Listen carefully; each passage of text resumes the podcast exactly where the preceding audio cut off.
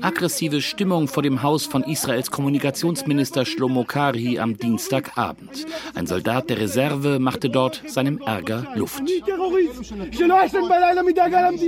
Nimm deinen Tweet zurück. Ich werde als Terrorist bezeichnet. In zwei Monaten muss ich in Südhebron wieder Reservedienst leisten. Und ich soll hier der Terrorist sein? Du solltest aus Sorge um den Staat nachts nicht mehr schlafen können. Verurteile die Aussage von Yair Netanyahu. Verurteile ihn und schick uns nicht zur Hölle. Verurteile Yair Netanyahu, der mich einen Terroristen nennt.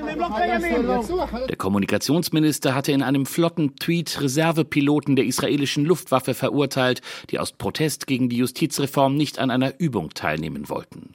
Die Israelis werden ohne euch klarkommen, hatte er geschrieben, und ihr könnt zur Hölle fahren. Und Jair Netanyahu, über den sich die Demonstranten vor dem Haus des Ministers ebenfalls aufregten, ist der Sohn des amtierenden Ministerpräsidenten. Er hatte die, die gegen die Reformpläne jede Woche auf die Straße gehen, pauschal als Terroristen bezeichnet. Das zeigt, der Ton wird schärfer und dass unter denen, die gegen die Reformpläne Widerstand leisten, nun auch Soldaten in der ersten Reihe stehen, zeigt, wie sehr das Vorhaben das Land spaltet. Einer der streikenden Reservepiloten hatte dem Sender Channel 12 erklärt, wie die Stimmung in seiner Einheit Wahrheit ist. Untereinander gab es immer politische Diskussionen. Es kam auch immer vor, dass man nicht einer Meinung war. Doch ganz gleich, wer an der Regierung war, die Piloten waren immer die Ersten, die im Cockpit saßen, auch wenn sie politisch anderer Meinung waren. Aber genau das zerbricht nun. Uns war es sehr wichtig, den Befehlshaber der Luftwaffe darüber zu unterrichten und ihm wiederzuspiegeln, was bei den Piloten vor sich geht. Israels Armee ist ein wichtiger Faktor, zumal es das Land mit sehr konkreten Bedrohungsszenarien zu tun hat. Das iranische Atomprogramm ist nur eines davon. Und nicht nur in den Kampfeinheiten der Luftwaffe spielen Reservisten eine wichtige Rolle, manche von ihnen nehmen an mehreren Tagen im Monat an Übungen oder an Einsätzen teil. Die vernunftgetriebenen Stimmen auf der Regierungsbank hatten den Ernst der Lage sofort erkannt. Verteidigungsminister Joachim Galland hatte die Führung der Streitkräfte aufgefordert, sofort das Gespräch mit den protestierenden Reservepiloten zu suchen. Die heutige Situation zwingt uns miteinander zu reden und zwar schnell, denn mit Blick aufs Ausland stehen wir vor komplexen und schweren Herausforderungen. Jeder Aufruf zur Verweigerung schadet der Armee und ihrer Fähigkeit, Einsätze erfolgreich durchzuführen.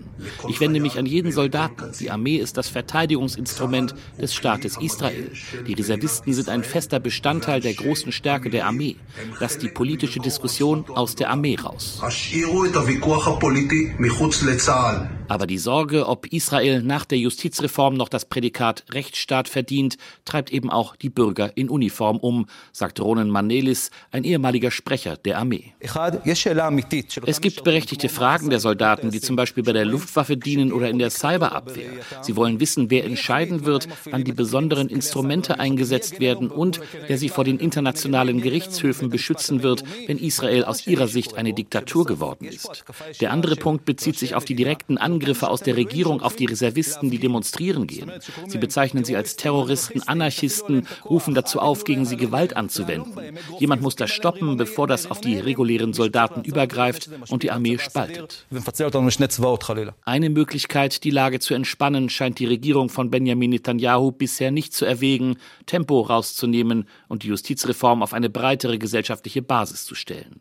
Stattdessen soll sie weiterhin im Eiltempo durchs Parlament gebracht werden.